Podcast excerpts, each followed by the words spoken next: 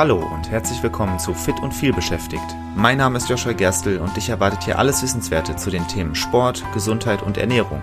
Aber nicht oberlehrermäßig, sondern sympathisch erklärt und leicht anwendbar. Damit du deine gesundheitlichen Ziele erreichst, egal wie voll dein Arbeitsalltag ist. Und jetzt viel Spaß! Es wird mal wieder Zeit, über eine der zehn Regeln für gesunde Ernährung der Deutschen Gesellschaft für Ernährung, also der DGE, zu sprechen. Ich habe über die zehn Regeln schon mal ganz allgemein gesprochen. Die Folge dazu verlinke ich dir in den Show Notes, wenn du dir einen Überblick verschaffen möchtest. Die Deutsche Gesellschaft für Ernährung gibt zahlreiche Leitlinien und Empfehlungen heraus, um uns dabei zu unterstützen, uns gesünder zu ernähren und unser Wohlbefinden zu verbessern. Eine dieser essentiellen Regelungen ist die Empfehlung zur schonenden Zubereitung von Lebensmitteln. Aber was bedeutet schonend und warum ist es entscheidend für unsere Ernährung? Schonende Zubereitung bezieht sich auf Kochtechniken, die darauf abzielen, den Nährstoffgehalt von Lebensmitteln zu erhalten, während der Verlust von Vitaminen, Mineralstoffen und anderen essentiellen Nährstoffen minimiert wird. Das bedeutet, dass Lebensmittel bei niedrigen Temperaturen gekocht und weniger verarbeitet werden sollten, um ihre natürlichen gesundheitlichen Vorteile zu bewahren. Bei einer nicht schonenden Zubereitung, zum Beispiel durch zu langes Kochen bei hohen Temperaturen oder durch Frittieren, können viele essentielle Nährstoffe verloren gehen.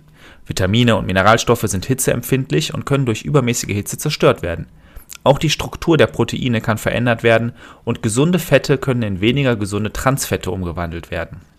Wobei weniger gesund hier tatsächlich nicht ganz richtig ist. Transfette sind extrem ungesund, aber das ist ein anderes Thema. Hier ein paar Beispiele für Zubereitung, die nicht schonend ist. Frittieren, das steht an erster Stelle. Beim Frittieren werden Lebensmittel bei sehr hohen Temperaturen in Öl getaucht. Zum Beispiel kann das Frittieren von Fisch dazu führen, dass viele der Omega-3-Fettsäuren, die sehr gesundheitsfördernd sind, verloren gehen und gleichzeitig ungesunde Transfette erzeugt werden. Das ist sehr, sehr schade. Bedenke, Fisch, gerade fetter Fisch, soll oder ist sehr gesund. Das ist etwas Gutes für deine Gesundheit. Und jetzt heißt, du hast ein Lebensmittel, was sehr gesund ist, und dann verarbeitest du es auf eine Weise, die dazu führt, dass die ganzen gesundheitlichen Vorteile verschwinden und stattdessen sogar gesundheitliche Nachteile auftreten. Das ist sehr, sehr ärgerlich. Ein anderes Beispiel für nicht schonende Zubereitung ist tatsächlich Gemüse kochen. Wenn Gemüse zu lange gekocht wird, vor allem bei hohen Temperaturen, dann gehen, gehen viele der enthaltenen Vitamine, zum Beispiel Vitamin C und Vitamin B, verloren. Ein Beispiel hierfür wäre zum Beispiel das Kochen von Brokkoli bei hoher Temperatur. Da wird ein Großteil der Nährstoffe zerstört. Das ist also genauso ärgerlich wie beim Fisch. Stell dir vor, du versuchst mehr Gemüse äh, in, dein, in deine Ernährung einzubauen, weil du zum Beispiel die Regel gehört hast, dass du mehrere Portionen Gemüse pro Tag zu dir nehmen sollst. Und dann verbrennst du aber die ganzen gesundheitlichen Vorteile, weil du das Gemüse zerkochst. Das wäre sehr, sehr schade. Was hast du aber für Alternativen? Naja, zum Beispiel fangen wir an mit dem Frittieren-Beispiel. Alternative zum Frittieren, das ist Grillen oder Backen. Generell sorgen diese Methoden dafür, dass du Lebensmittel bei etwas niedrigeren Temperaturen zubereiten kannst und damit kannst du den Nährstoffgehalt besser bewahren. Also ein gegrilltes Hähnchen zum Beispiel ist ein perfektes Beispiel. Da bleibt das Fleisch zart, die Proteine bleiben unverändert. Aber wenn du es frittieren würdest, dann würden manche gesundheitlichen, also manche Nährstoffe, die gesund sind, würden verschwinden und stattdessen würden zum Beispiel Transfette entstehen. Sehr, sehr ungünstig. Eine Alternative zum Kochen ist das Dämpfen. Das ist eine hervorragende Methode, um den Nährstoffgehalt von Lebensmitteln zu bewahren. Du könntest zum Beispiel Spinat dämpfen, um die Vitamine und Mineralien zu erhalten und gleichzeitig den Verlust von Nährstoffen durch das Kochwasser zu vermeiden. Jetzt ist mir natürlich bewusst, dass man nicht immer perfekt alles zubereiten kann. Vielleicht hast du nicht die Möglichkeit, Gemüse zu dämpfen. Vielleicht isst du gerne mal was Frittiertes. Und das ist vollkommen in Ordnung. Wichtig finde ich, dass es halt nicht die Regel sein soll. Also vor allem so Sachen wie Frittieren. Gemüse kochen. Du kannst Gemüse auch so kochen, dass du die Nährstoffe nicht verlierst. Du darfst halt nur nicht übertreiben.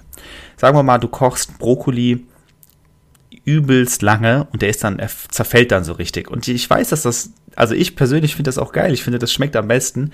Aber Fakt ist, dass du dann weniger Nährstoffe hast und das ist halt irgendwie ärgerlich.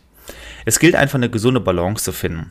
Es gilt eine Möglichkeit zu finden, nicht nur gesunde Lebensmittel zu dir zu nehmen, sondern eben auch diese Lebensmittel auf eine Weise zuzubereiten, die diese gesundheitlichen Vorteile auch erhält Ich finde nichts ärgerlicher, als wenn du anfängst, deine Gesundheit äh, oder deine Ernährung umzustellen zugunsten deiner Gesundheit.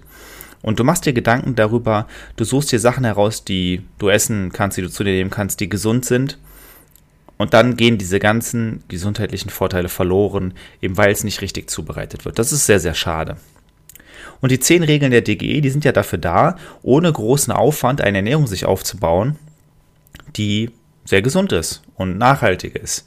Und dazu gehört natürlich die richtige Auswahl an Lebensmitteln, da habe ich ja schon oft drüber geredet, aber eben auch die richtige Zubereitung. Und das ist die schonende Zubereitung. Ich kann dir also nur empfehlen, Methoden zu finden, bei denen du, bei denen es dir trotzdem schmeckt. Das kann ein bisschen, ähm, das braucht vielleicht ein bisschen Zeit, bis du das herausfindest.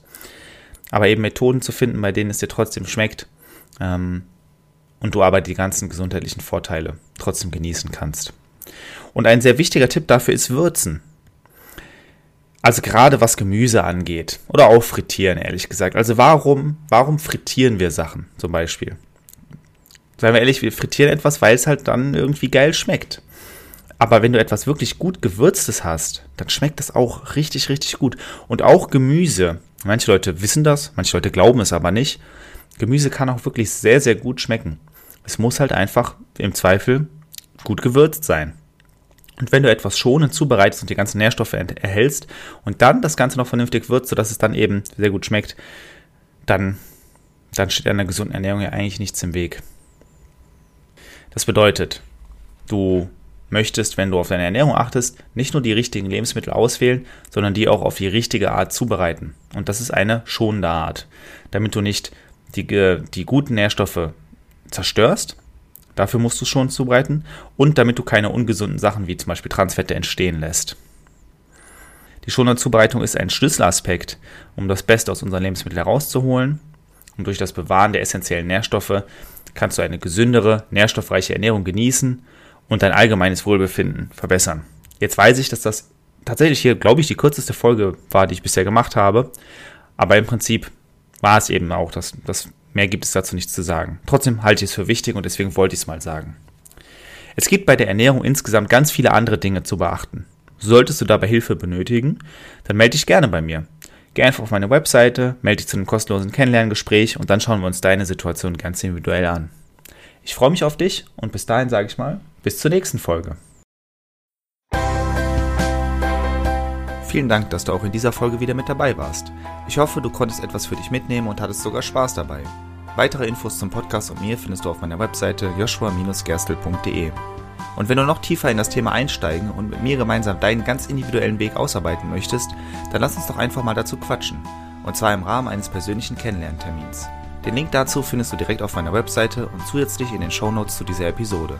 Ich freue mich auf dich und bis zur nächsten Folge. Dein Joshua.